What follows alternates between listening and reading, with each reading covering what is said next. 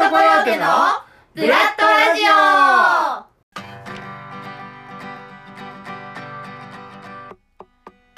皆さんこんにちは。ブラッドコヨーテのピーピーこと小川すずです。この番組はピーピーの日常を皆様に勝手にお届けしていくという番組でございます。今日はいっぱい喋っていきたいと思いますよ。皆様最後までお付き合いよろしくお願いします。というわけで始めていきましょう。ピーピーの P Ready Go!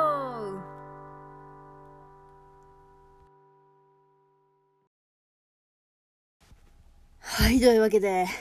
いや、いつもね、オープニングのあのー感じね、何回も撮り直すんですよ。うん、絶対1回で決められたことなくて、えー、なんせね、やっぱこう、4週ね、だからこう、順番にこうね、更新していくわけじゃないですか、劇団員が。まあまあ、こう結構、感覚上げちゃうわけですよ。自分が撮ってるかん、あの、番組がね。ってなると、なんかね、やっぱりね、あ、もうすぐ来たな、順番って思うんですけど、やっぱ久しぶりに撮るとね、なんかやっぱ、ちょっとこう戸惑いというか、あれこの間どうやってたっけ？みたいな感じのね、ことがまだありますけれども、えー、今回はね、多分6回目ぐらいで撮り終えたんじゃないかなと思っております。はい。というわけで、そんなこんなで皆様いかがお過ごしでしょうか？びっくりしますよ。今日何日か知ってます？もう7月1日ですって。奥さん。7月1日で、もう半年終わってもうた !2020 年の半年が終わってしまいました。ね、えー、まあ、7月ってなったら、もうすぐ夏がやってくるな。もうすぐブラッドの稽古がやってくるな、なんて感じでいつも思ってましたけれども、ね、今年はちょっとまあ延期になってしまって、いやー、なんかどうしようかな、この夏って思ってたんですが、まあね、せっかく、なんていうんですかね、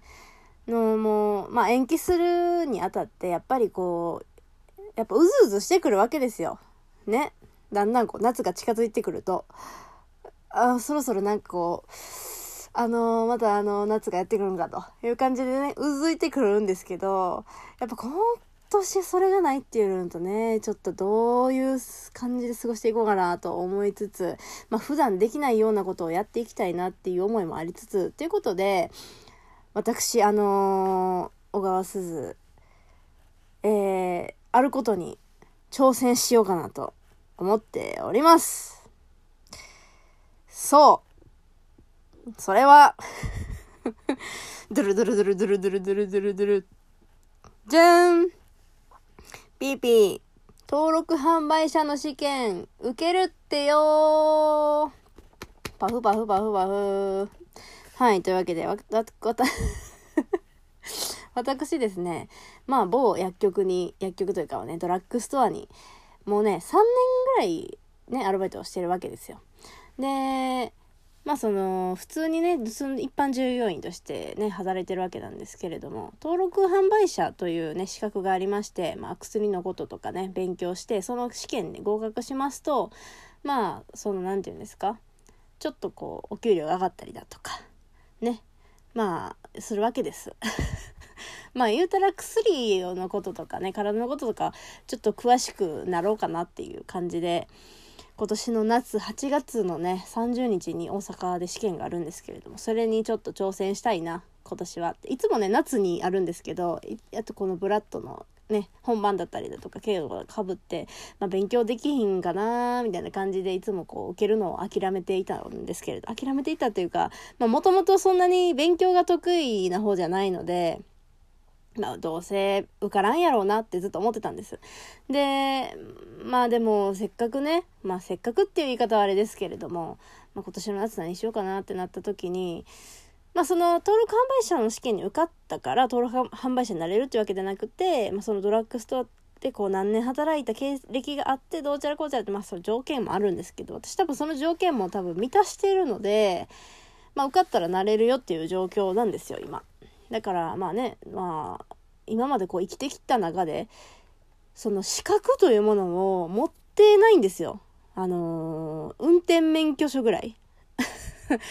運転免許ぐらいかな。うん。でもその運転免許もねあのーすごいペーパーね免許というかペーパーのままゴールドになってしまったというわけでねもうちょっと運転するのも怖いぐらいなんですけれども。あんまりこうね、その役に立つ資格というものを持ってなくて、ね、過去に、あの、関検、英検とかも受けましたけど、多分ね、関検に関しては、なんか、12級を受けて、あと1点かなんかで落ちた気がするんですよね。うん。まあ結局ね、持ってたとしても、まあ、役に立つか立たんかで言うたら、立たん飲んじゃうかななんて思ってますけどね。っていう負け犬の当倍でもね、しときましょう。ということでね、今回は、まあ、ちゃんと勉強して、まあ、一発で受かりたいなと思っておりますのでね、まあ、その報告も皆様に今後できたらいいなと思いつつ、まあ、勉強も頑張っていきたいなと思います。はい、というわけで、まあ、今日はね、何を喋ろうかなと思ってたんですけど、コーナーとかも何しようかなと思ってたんですけど、まあ、久しぶりにね、まあ、前回はこう、オリッチがね、あの、ゲストに来てくれたので、まあ、自分のことあんまり喋れてないなっていう感じなので、今回は、えー、まあ、無理やりコーナーにしました。ピートークというわけで、私がひたすら喋るというコーナーでございます。ね、あの、ここで興味ない方がね、こう去っていくのがちょっと今見えましたけれども、え えっと、ぜひ興味を持っていただいて、どんな話するのかな、みたいな感じでね、えー、聞いていただけたらいいなと思います。はい、というわけで、そう、先ほどね、オリッチの話も出ましたけれども、ね、皆様聞いてくださいましたか？私の、とのオリッチの愉快なトーク、ね、あのー、あその時にね、約束をしたんですよ。私はね、オリッチ、まあ家が近いということで、まあなんか運動がてらね、ウォーキングとかしたいなみたいな話をしてたんです、前回。なんと、実現しました。ありがとうございます。いや、まさかのね、実現するなんて思ってなかったんですけど。いや、あの後ね、1週間後ぐらいかな、に、あの、まあ、無事、えっ、ー、と、ウォーキング行くことができまして。まあでもね、実際やってこう話したらやっぱ止まらなかったですね、なかなか。うん。多分3時間、4時、3時間半ぐらいずっと喋ってたんじゃないかな。っていうぐらい、あのー、ちゃんとね、約束果たせましたということを皆様に報告しておかないといけないなと思いまして。まあ今後もね、ちょこちょこできたらいいなと思ってますが、その後は無事にちょっと断られたので また、あの、めげずにね、誘っていきたいなと思っております。で、えっとね、昨日っていうか今日？今日の朝、昨日の夜？こう、夢見たんですよ、私。それがね、どんな夢かと言いますと、実家に帰って、で、その実家に、いろんな動物がいるんですね。で、なんか私の部屋とかも、なんかすごい改造されてて、で全部なんか動物たちの住みかみたいになっててでお兄ちゃんとお姉ちゃんがなんかその動物たちなんかお兄ちゃんの部屋がなんかめちゃくちゃ猫がいっぱいいてえめっちゃ猫いるやんみたいな感じになっててでお兄ちゃんとお姉ちゃんに「えなんなんこれどうしたん?」って聞いたら「いやーなんかうちらで話し合ってなんかこうその管理できる範囲で動物増やしていこうと思ってんねん。みたいな話されて え、えー、みたいな。しかも、お兄ちゃんもお姉ちゃんも、結構多分、あの、猫アレルギーとかなんですよね。猫アレルギーやし、犬アレルギーやし、やめといた方がいいんちゃうみたいな感じやのに、もうめちゃくちゃ猫いるみたいな。30匹ぐらいいたかな。でもなんか、もう、頑張ってうちらのその、お金とかで、ちょっと賄える範囲で、ちょっとこれから頑張っていこうと思ってんねん、みたいな話されてさ、いや、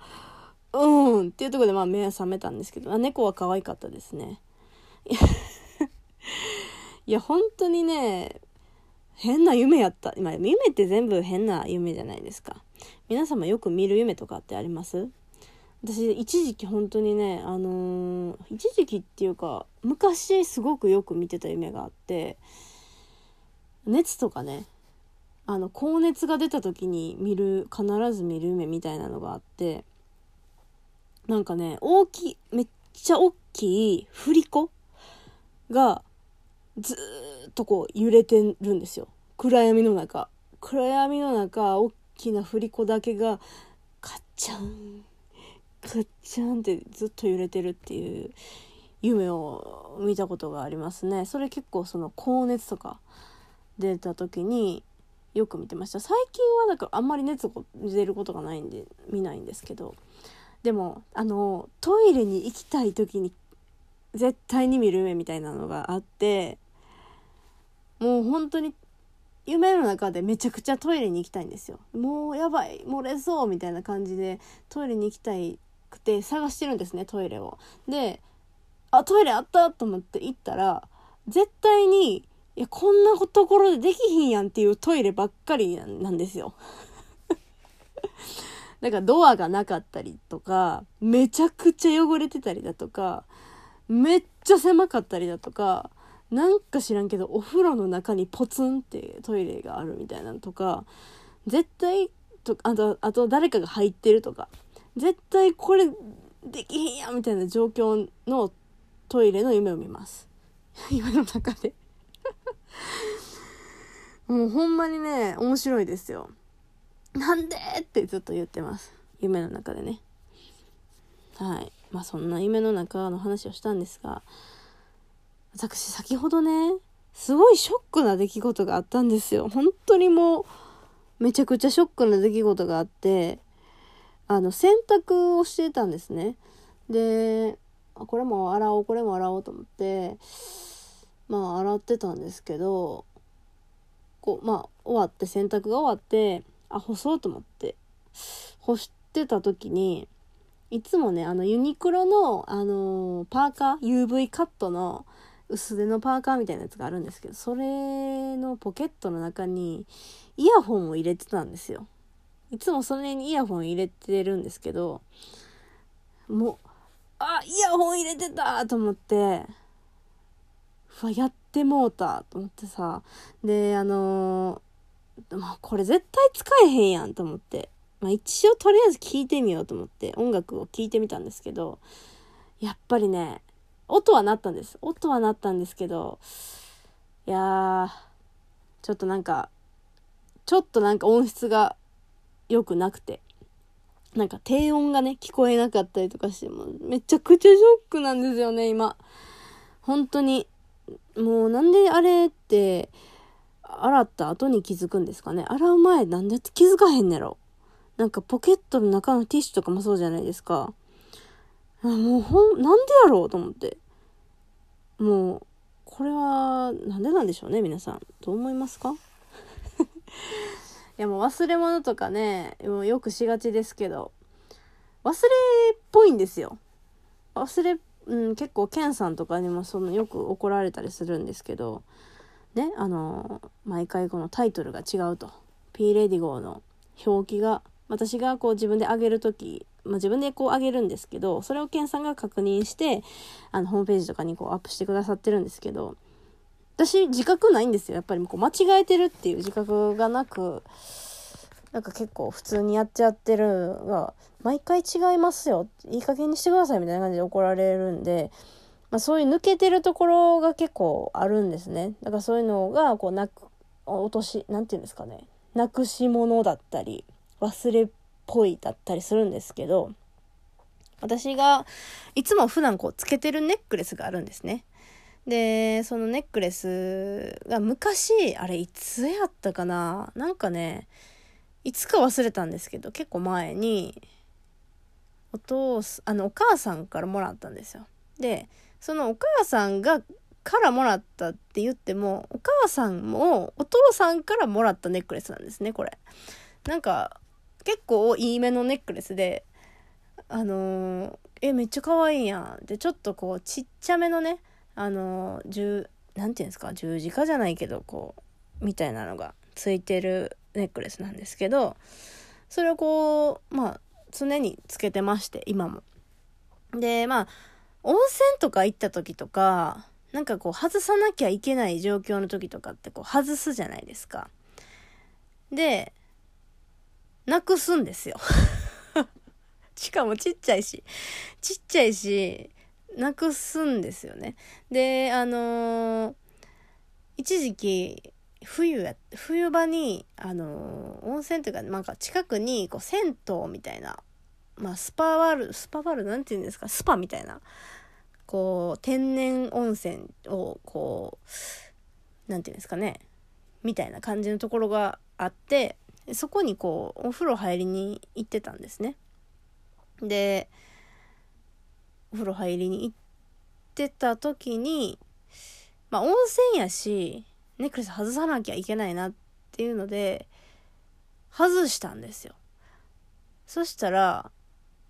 な落としちゃったみたいで、更衣室かなんかに。で、そっから家帰って、あ、やばい、ネックレスないってなって、うわ、どうしよう、落とした。でも落としたってってなったらもうあの時しかないよなってなって、で、後日ね、その、またそこに行って、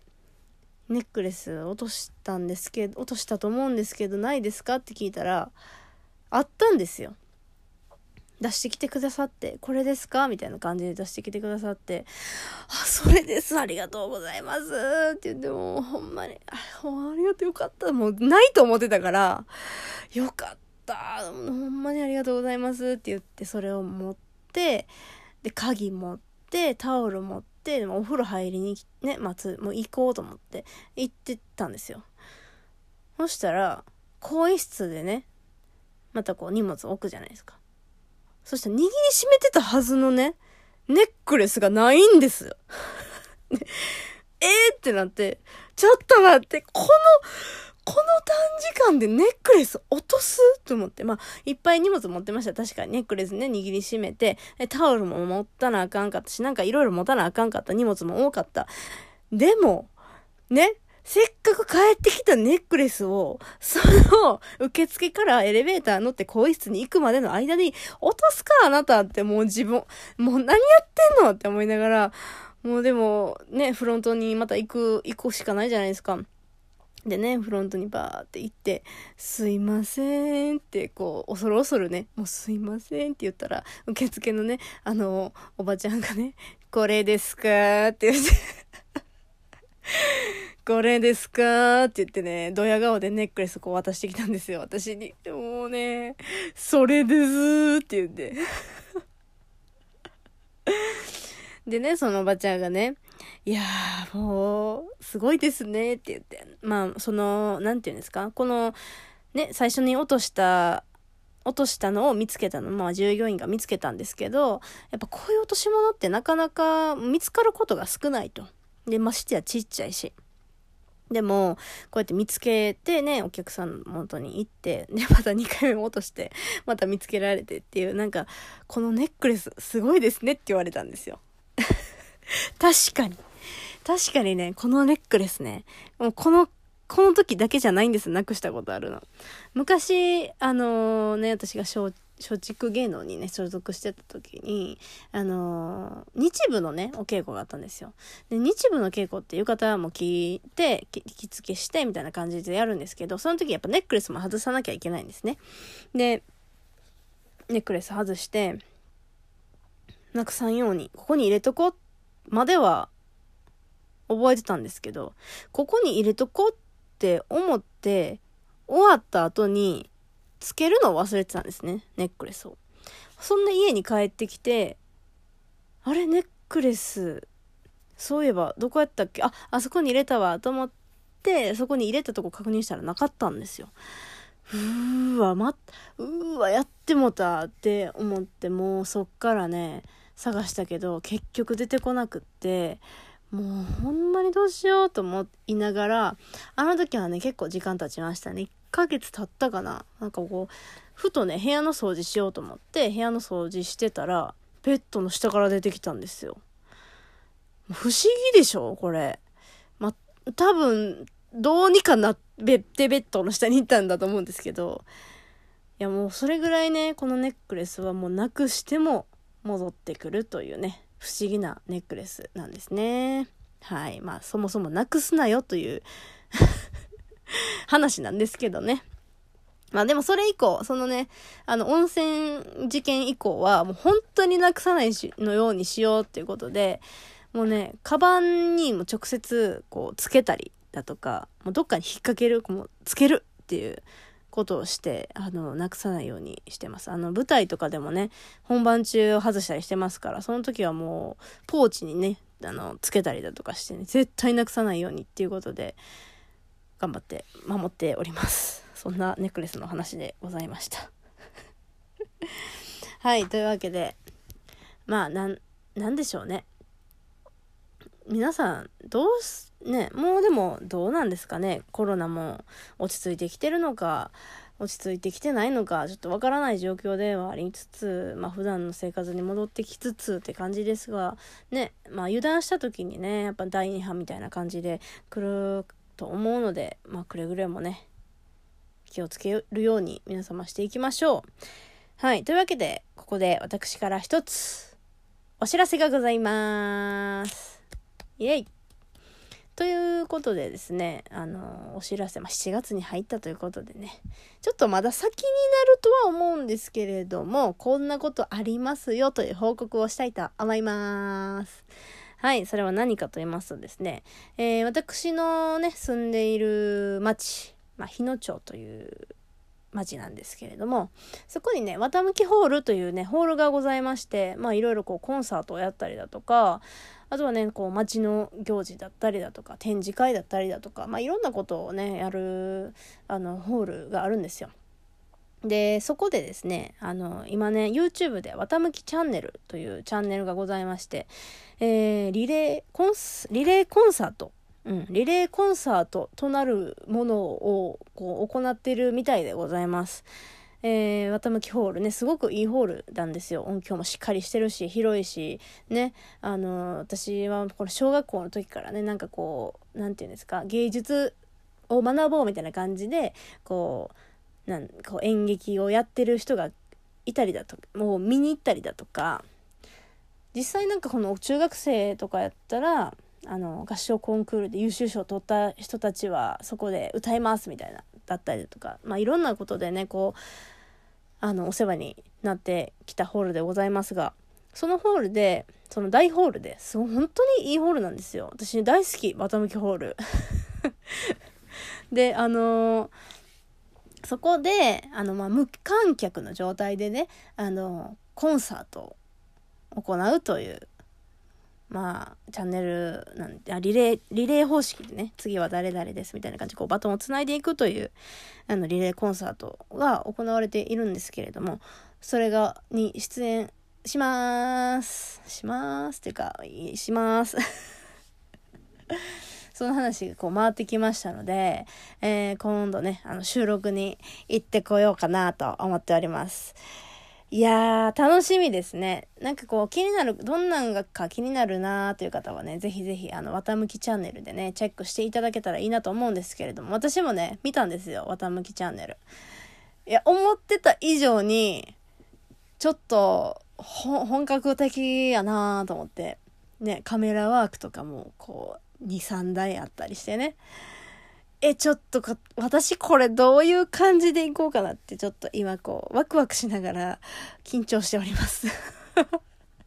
さてさてどんな感じになるのでしょうか？みたいな感じで。まあ、気になる方はね、ぜひぜひチェックしてください。またこう、いつ、あの、配信されるよっていうのが決まりましたらね、また報告していきたいと思いますので、よろしくお願いします。はい。ということで、さあさあさあさあさあさあ、回ってきましたお題リレー。ブダ、ブダってなんだブラッとお題リレーイェイイェイイェイイェイと。はい、というわけで、まあ、私から始まりました、このブラッドお題リレー。なんかやっぱり、あるだけで、一体感が出るというかね、このブラッドラジオにね。なんか会ってないですけど、みんなのこう声を聞いたり、話を聞いたりすると、やっぱり、あ私って、ブラッドコヨーテやな、みたいな。うん、ちょっと何言ってるかわかんないですけど。というわけで、今回はエミから回ってきました。魔法が一つ使えたらということで、いやー、私はね、悩んだんですけど、最初ね、世界平和になればいいなと思ったんですよ。こう世界から争いが消える魔法を使いたいなと思ったんですけどいやちょっと待てよと争いが消えたところでね根本的なところはな変わってないわけじゃないですかじゃあどうしたらいいんだろうと思ってあじゃあ人間の感情からその怒りという感情いやまたは恨みという感情が消えればそもそも皆さんは争いはなくて済むんじゃないかというこう思考に至ったわけですよ。でもねちょっと待ってよと。怒りや憎しみが消えたらどうなるんだろう本当に争いはなくなるんだろうかいやでもなくなるんじゃないかなというまあどうなんだろうっていう意味も込めて私はね人間の感情から怒りと憎しみを消します。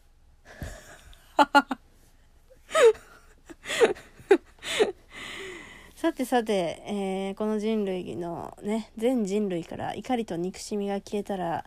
この世界はどうなっていくのでしょうか、えー、お楽しみにというわけで。以上ブラッドお代理例でした。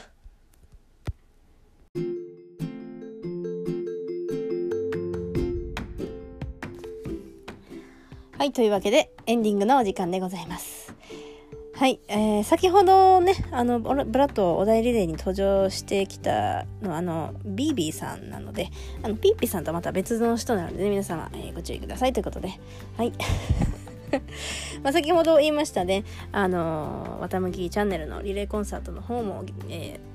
ー、期待していただきつつ、えー、まあねあの何ですか？私が登録登録販売者試験に合格するよう皆様願っていただきたいなという気持ちでいっぱいでございますが、えー、私のねチャンネルの方にも、えー、名前変えまして「鈴の音チャンネル」というチャンネルにしました。えー、まあ新曲とかねアップしたりしてるのでそちらもチェックしていただきたいなと思いつつ相変わらず、えー、ブラッドのホームページなどチェックしていただきたいなと思いつつ、えー、思いつつ皆様このご時世乗り越えていきましょうということで。はいエンディングです。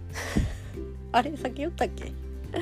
エンディングのお時間でございます。今日は結構長々と一人で喋ってきましたが早くね、えー、また早くねというかまあいろんなゲストさん呼んだり、えー、ブラッドの劇団員で何かしたりしたいなと思っております。あさっき喋り忘れた。最近ねあの私 YouTube で発見したんですけど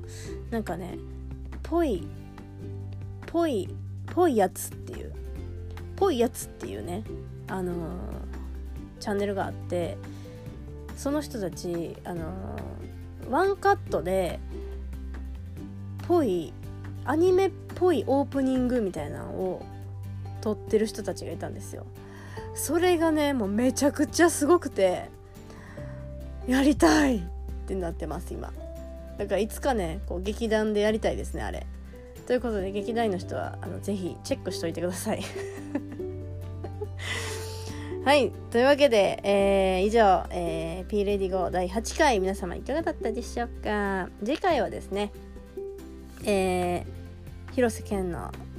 あ座長のちょっと温度上げましょうかですね。合ってるよな。ドキドキするこのタイトル言うの。ちょっと温度が上げましょうか